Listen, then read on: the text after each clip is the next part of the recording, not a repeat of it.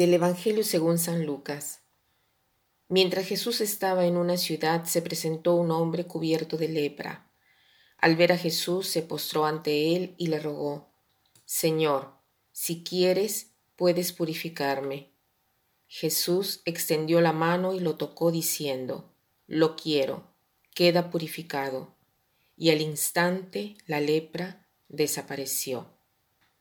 Este pasaje del Evangelio de hoy nos hace pensar en los leprosos, porque Jesús encuentra a los leprosos. Y todos, en un cierto modo, somos leprosos. ¿Por qué?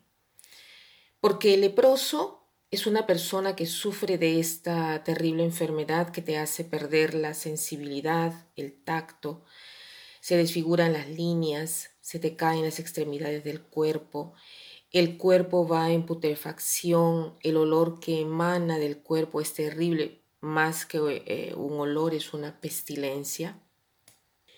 El leproso está en una situación desesperada porque el leproso, aparte de tener todos estos problemas, para la sociedad está considerado muerto porque no se puede acercar a nadie. Es más, cuando camina por las calles debe tocar una campanita para advertir a las personas de alejarse porque no quiere contagiar a nadie.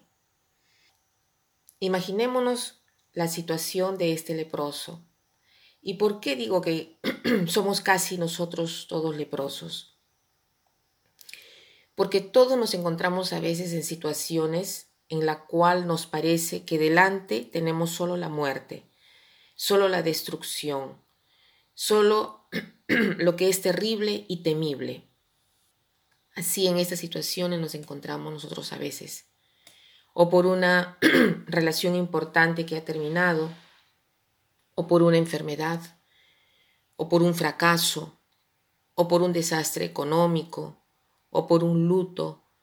Cada uno está llamado a afrontar diversas dificultades y vicisitudes en la vida que nos hacen sentir como un leproso, que estamos aislados, que nos hacen sentir que estamos solos con nuestros problemas y que ninguno, nadie puede entrar en estos problemas que tenemos.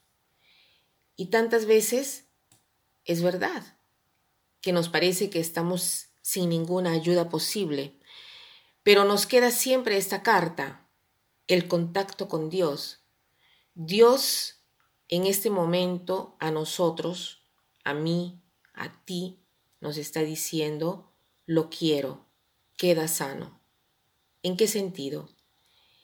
En el sentido que de repente no tenemos más luto, no tenemos el fracaso, no tenemos la enfermedad.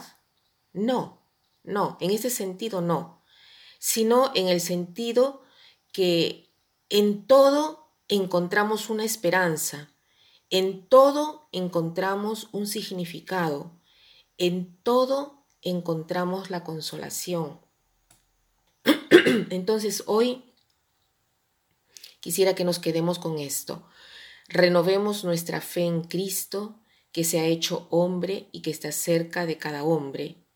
Jesús hubiera podido decir al leproso, queda purificado de esta enfermedad. En cambio, ¿qué cosa dice? Jesús extendió la mano y lo tocó, diciendo, lo quiero, queda purificado extendió la mano y lo tocó es fundamental. Extendió la mano y lo tocó. Cada vez que nosotros queremos ayudar a alguien, eh, nuestra ayuda debe ser concreta, extender la mano y tocarlo. Estos son dos verbos que son muy concretos. Nosotros debemos ser concretos, eh, el amor debe ser visible, tiene que convertirse en concreto, debemos manifestar el amor.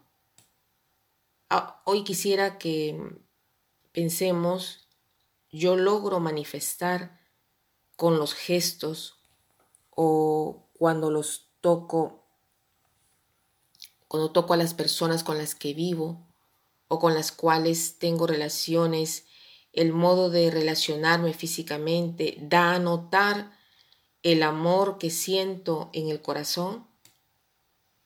A veces somos escasos de caricias, de toques en la espalda, de estrechar la mano, Tratemos de manifestar mejor el amor porque la gente tiene necesidad del calor humano y se necesita hacerlo con pureza y con prudencia. Esto no quiere decir mortificar nuestra capacidad de expresión a través de los gestos del cuerpo. Para terminar, quiero citar esta frase que dice así.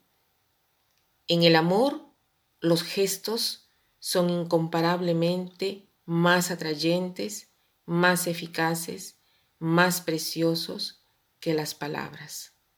Que pasen un buen día.